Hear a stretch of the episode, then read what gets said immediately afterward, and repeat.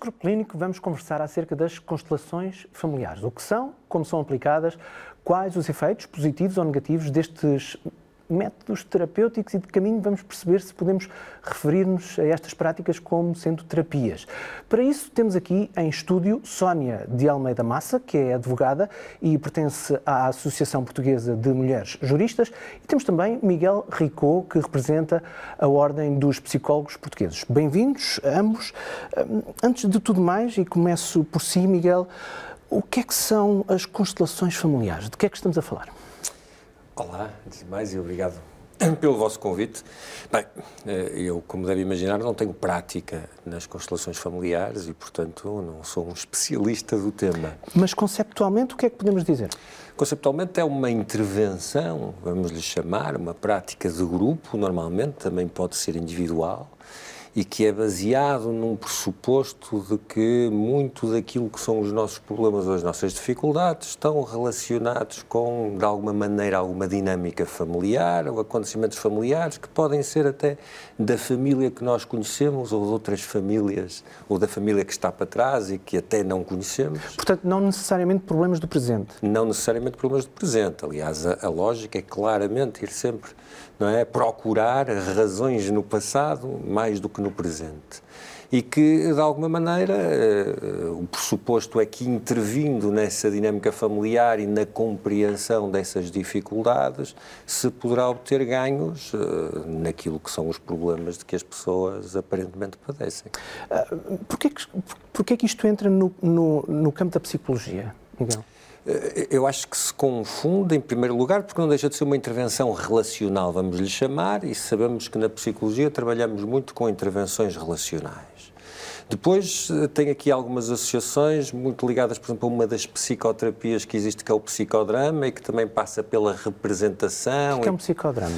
O psicodrama é uma psicoterapia de grupo, eh, em que, de alguma maneira, também pode ser de casal, eh, em que, de alguma maneira, existe também um, um outro conjunto de intervenientes que, que podem ser também pacientes ou clientes mas podem ser também terapeutas que representam determinado tipo de circunstâncias e que de alguma maneira. Mas aqui o termo drama no sentido. De dramatização. Dramatização, de, de, de teatra, teatralização. teatralização. sim.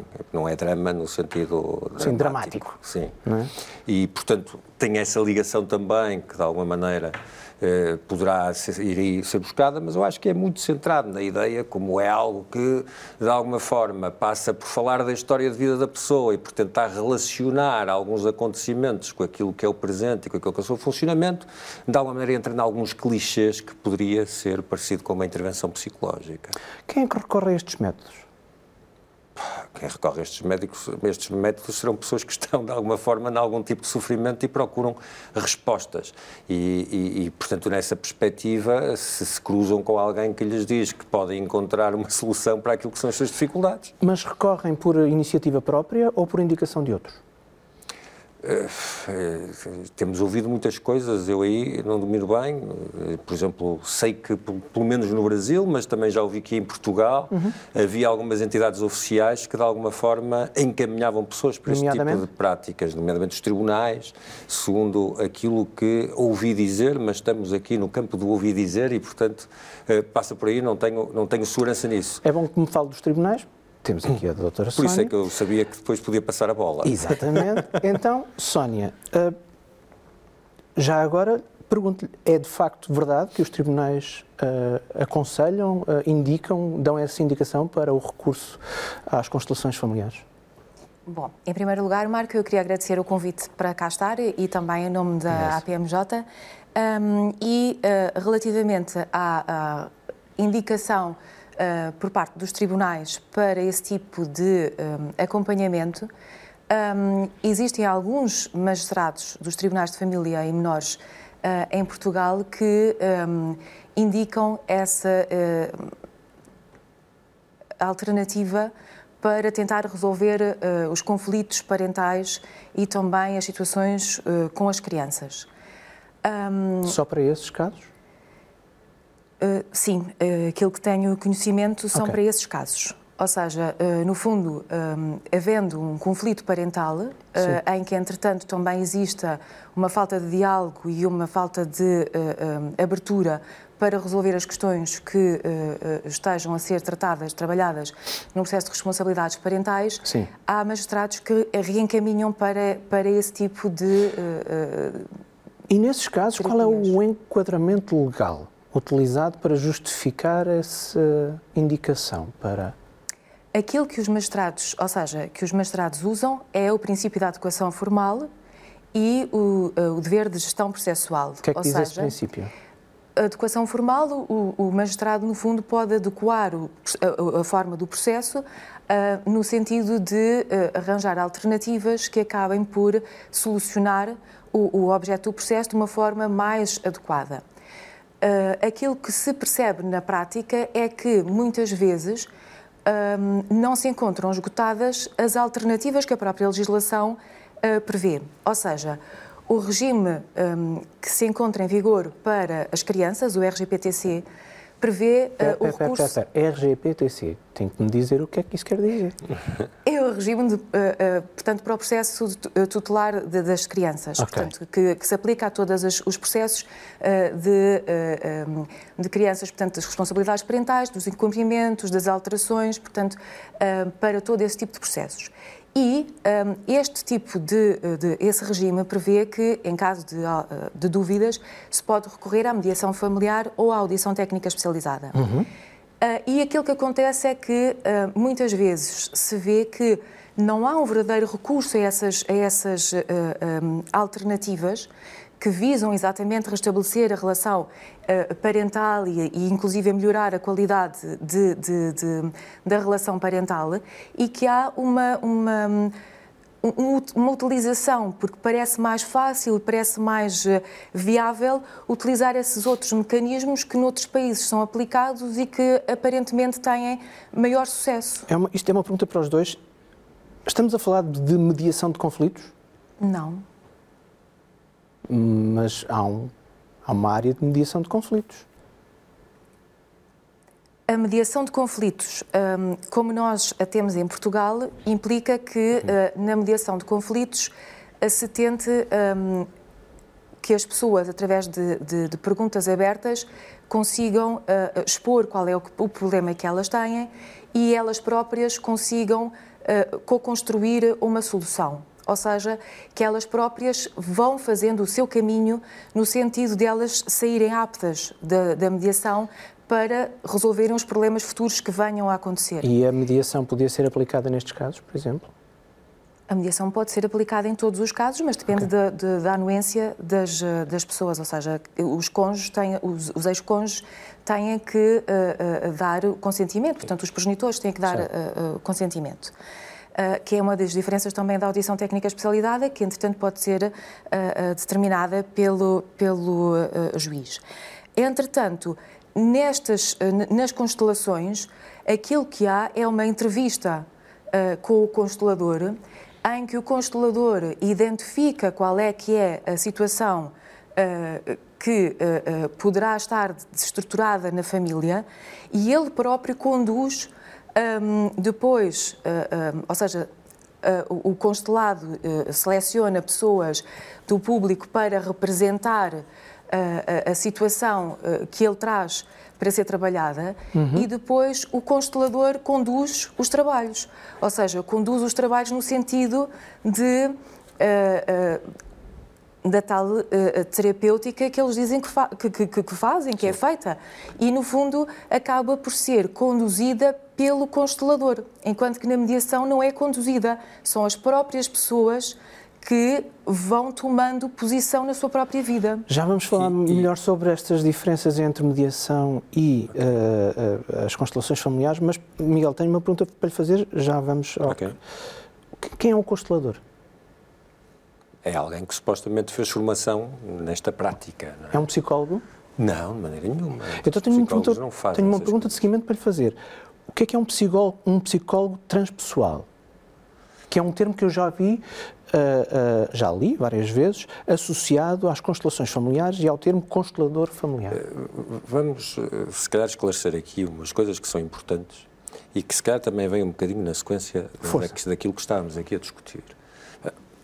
Psicologia é uma profissão, ok? As pessoas têm uma formação de base, baseada na ciência psicológica, num conjunto de modelos que evidentemente dão um corpo depois à própria ciência psicológica uhum. e que têm depois uma dimensão prática e mais técnica de formação, modelos esses que podem dar a base das psicoterapias e das diferentes psicoterapias, que são baseadas em evidência científica e que, inevitavelmente, o próprio modelo de intervenção da psicologia baseada uh, nestas diferentes modelos de psicoterapia, chamamos assim, é? servem como forma de intervenção, que às vezes podem juntar, etc., mas que são baseados em evidência científica. O psicólogo é um psicólogo. Pode ter especializações da área da clínica e da saúde, da área da educação, da área das organizações sociais, depois podemos entrar não é, aqui numa série de campos e percebemos que a psicologia, como ciência e depois como profissão, entra numa série de campos a ideia depois de colocar, de colar estes adjetivos, não é, à frente do nome, seja qual for, como transpessoal, já estamos se calhar depois a derivar aqui numa dimensão que eu não sei, às vezes pode ser mais comercial, outra coisa qualquer. É evidente que há mais de 250, se quisermos pôr as coisas assim, psicoterapias é, eh, no mundo, se quisermos. É evidente que há quatro, cinco grandes modelos de onde derivam depois estas psicoterapias e, portanto, conseguimos encontrar aqui uma grande nomenclatura. Mas, por isso eu gosto de colocar isto tudo dentro de um chapéu de base que é a intervenção psicológica. E, portanto, o psicólogo é primeiro um psicólogo, depois pode ter diferentes especialidades, como a psicoterapia, como outras dimensões, como os psicólogos forenses, etc., por aí fora, e que, evidentemente, eh, estão, eh, de alguma forma, definidas e se colocam. O psicólogo transpessoal, depois é evidente que começam a entrar em identidades que podem significar algumas coisas e há, evidentemente, dimensões transpessoais naquilo que são alguns destes modelos, mas que nada depois tem a ver. Depois é uma mistura de conceitos que eu não sei se às vezes é eh, voluntária ou involuntária, mas que de alguma forma depois cria este tipo de confusões. Tiro só uma última dúvida, o que é que quer dizer transpessoal? Eh, transpessoal quer dizer que nos ultrapassa enquanto pessoa, de alguma maneira, okay. não é? É isto para que lá de, para lá da minha personalidade. É? Em termos literais, não é? Uhum. Pois é evidente, sabe que os conceitos ganham significados em função depois de uma série de... E há consteladores que são psicólogos? Veja, eu isso não lhe posso garantir que há ou que não há, posso lhe dizer que não deveria haver. na qualidade posso de representante não, da ordem dos posso psicólogos. Lhe, posso lhe dizer que não deveria haver, porque se um psicólogo fizer um, e praticar um modelo que nada tem a ver com a psicologia e com a ciência psicológica, uhum. evidentemente eh, está a ter uma má prática e, portanto, não o pode fazer. E, portanto, está-lhes vedado. Mesmo que me perguntar se tiver um. Não vou dizer um psicólogo a fazer algo que é outro modelo científico, mas se tiver um psicólogo a fazer reiki ou a fazer ou a lançar os búzios, está a ver? Certo. Também não pode fazê-lo, porque senão está a criar uma confusão de que a sua intervenção se pode fazer não é para lá da ciência psicológica, o que não faz sentido. Mas a ordem, o que é que considera? Que não deve ou que não pode? Um não psicólogo? pode, não pode. Não, é? não pode, tal como outras pessoas não podem fazer aquilo que um psicólogo faz, um psicólogo não vai fazer coisas que nada têm a ver com a ciência psicológica. Okay. É isto que vem da nossa primeira pergunta. Sim. E quando me dizia, bem, mas então não é? O, o, porque é que isto de alguma forma pode ser confundido, não é, com a psicologia? E isso é uma das dificuldades que temos enquanto profissão, é haver uma série de atividades que só porque passam por alguém que se relaciona com outras pessoas de uma forma que pode ser considerada mais ou menos terapêutica, vamos lhe chamar assim, já cria diretamente esta confusão por causa das tais terapias relacionais, como lhe dizia, mas que evidentemente a grande diferença é a ciência. O, o, tido como o criador das constelações familiares, um alemão, Bert Hellinger, um, viu descrito como psicoterapeuta e viu descrito também como autodenominado psicoterapeuta. O que é que sabemos sobre isto? O que sabemos tem, tem precisamente a ver outra vez está a ver com as tais confusões depois de nomeações. Uma das áreas onde eu tenho tentado trabalhar muito, desde que estou no Conselho de Especialidade, passa precisamente por aquilo que é a literacia sobre aquilo que é a nomenclatura da psicologia, certo. para evitar este tipo de confusões. Não é? Uh, evidentemente, uh, esse senhor, segundo, segundo sei, daquilo que eu li, era filósofo, não é? E, portanto, foi considerado por alguns psicoterapeutas, por aqueles que tentaram pegar neste modelo e trazê-lo para uma dimensão, aproveitando a credibilidade, se quisermos, da psicoterapia e da uhum. ciência psicológica, para de alguma forma dar credibilidade àquilo que é o processo que não tem nada que descredibilizar, só não é ciência, como há muitas coisas que não são ciência, que há pessoas que fazem que ficam satisfeitas e está tudo bem. O que é fundamental é que as pessoas percebam que não é ciência. Portanto, o que é que significa não ser ciência? Significa que nós não podemos, de alguma forma, ter algum controle sobre o resultado daquela intervenção. Enquanto na ciência nós sabemos que se fizermos as coisas de determinada maneira, poderemos conseguir determinados resultados, às vezes falham, existe sempre, não é? Ah, com pessoas que não se conseguem esses resultados, mas temos percentagens e temos de alguma forma uma, um, uma dimensão que podemos prever. Aqui não podemos. Com algumas pessoas poderá funcionar, com outras poderá não funcionar, depois nem sabemos o que é que é funcionar ou não, porque depois não sabemos como é que se avalia o que funcionou ou o que deixou de funcionar, e depois há os riscos inerentes, não é? Porque esta é a grande questão, e quando falávamos há pouco da questão da, da, da, da mediação de conflitos, não é? Mediação de conflitos, é? terá que ser feita por alguém que tenha experiência em mediação de conflitos, como é evidente, que perceba da comunicação humana, que de alguma forma consiga mediar um conflito sem, de alguma maneira, ir à procura daquilo que, por exemplo, muitas vezes as pessoas vão à procura nestas coisas, que é culpa, de quem é a culpa, uhum. não é? E, e, e de alguma forma tentar resolver o problema a partir de uma dimensão, se quisermos, pré-definida sobre um terreno é. comum. Pois, uma mediação de conflitos tem que se encontrar um terreno comum, tem que se conseguir fazer com que as pessoas se sintam compreendidas naquilo que são as suas dificuldades, porque senão Sim. elas não vão ter abertura para mudar, seja o que for, etc. Passa por uma série de dimensões, evidentemente, não vamos maçar agora as pessoas com isso.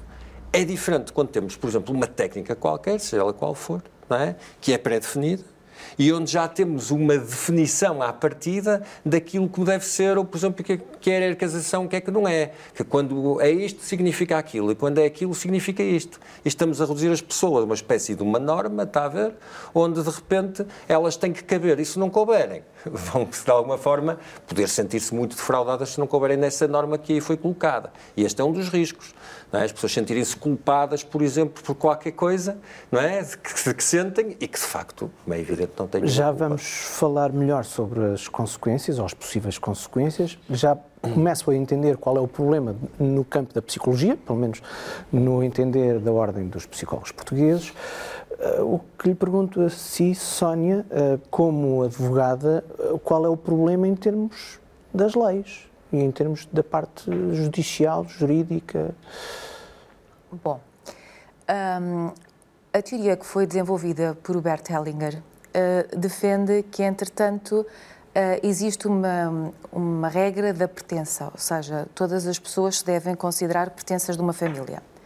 Também depois tem uma, uma outra regra que é a regra da hierarquia, em que existe uma hierarquia entre os uh, elementos da família e depois que tem que haver um, uma regra do equilíbrio. São essas as três regras que, entretanto, norteiam as constelações familiares. Na regra da pertença, uh, todos os elementos da família, inclusive uh, os que já faleceram, fazem parte da família, inclusive os abortos espontâneos e não espontâneos. Depois, na hierarquia, pessoas que não chegam a ter a personalidade jurídica eventualmente. Exato. Por exemplo, nunca, estou a dar só um exemplo. Nasceram, nunca é? nasceram. Uh, depois, na hierarquia, um, numa primeira fase, um, depois tem vindo a ser alterada por alguns seguidores uh, a hierarquia, porque uh, um, assim a sociedade impõe e porque também é, uma, uma um, é muito seguida no Brasil a, hierarquia seria que, entretanto, o, o, pai era mais importante, a mãe vinha a seguir e depois os filhos pela ordem de nascimento. Ou seja, Isto esta... é um bocadinho problemático. É um bocadinho problemático a nível, uh, logo, uh, pela, uh, pela igualdade uh, de género, pela situação da igualdade parental e também pela própria igualdade dos filhos, porque, certo. entretanto, numa família nós não podemos conceber que existam filhos mais importantes e menos importantes, ou com mais responsabilidades e menos responsabilidades, são filhos. Um, e a e emancipação de... também dos filhos, por exemplo. Exatamente. E depois também existe uma outra que é do equilíbrio, que entretanto, que é uh, o tal equilíbrio entre o dar e receber, em que entretanto eles entendem que uh, todos os filhos devem sempre ser muito agradecidos aos pais porque lhes deram a vida, ainda que nunca tenham visto os pais biológicos. Ou seja, é uma teoria uh, fantástica do ponto de vista uh, jurídico, porque, entretanto, faz com que exista um agradecimento que, um, alegadamente, que será terapêutico, mas que, um, a nível de processos e casos concretos, quando nós temos situações em que uh, uh, há crianças adotadas, em que, entretanto, uh, que nunca tiveram laços, algumas até nem sabem que foram adotadas, porque já sempre foram integradas na, nas, nas famílias de adoção, em que, entretanto, há crianças que um, existem conflitos por causa de, de situações de, de, falta de pagamento de, de pensões de alimentos, há pais que, entretanto, pais e mães, não é? Que nunca contribuíram para o sustento de, de uma criança e é difícil trabalhar com uma criança e dizer-lhe que, entretanto, independentemente dela não ter tido nunca uh, nada para o sustento dessa criança, ela deve ser eternamente agradecida e, pelo dom da vida. E as crianças vítimas de maus tratos pelos pais também se enquadram nesse agradecimento que devem ter aos pais? Essa parte não, não, vou, não sou tão aprofundada nessa parte, mas sei que, entretanto, o dom da vida é exacerbado como sendo uma coisa que. Porque a, a vida é, é, tido como o, dom, como o dom máximo e que, entretanto, que, que, é uma coisa que, entretanto, os pais devem ser reverenciados por, por ter dado essa possibilidade, porque senão a pessoa não, não estava cá.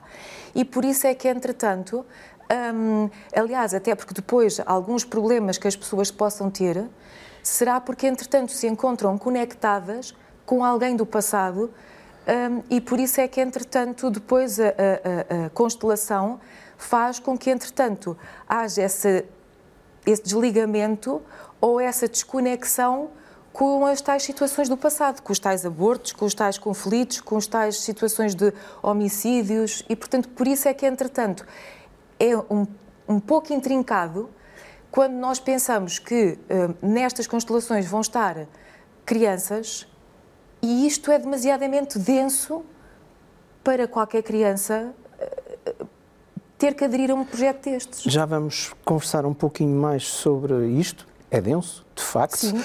Vamos fazer só um curto intervalo, daqui a pouco voltamos. Volte connosco. Até já.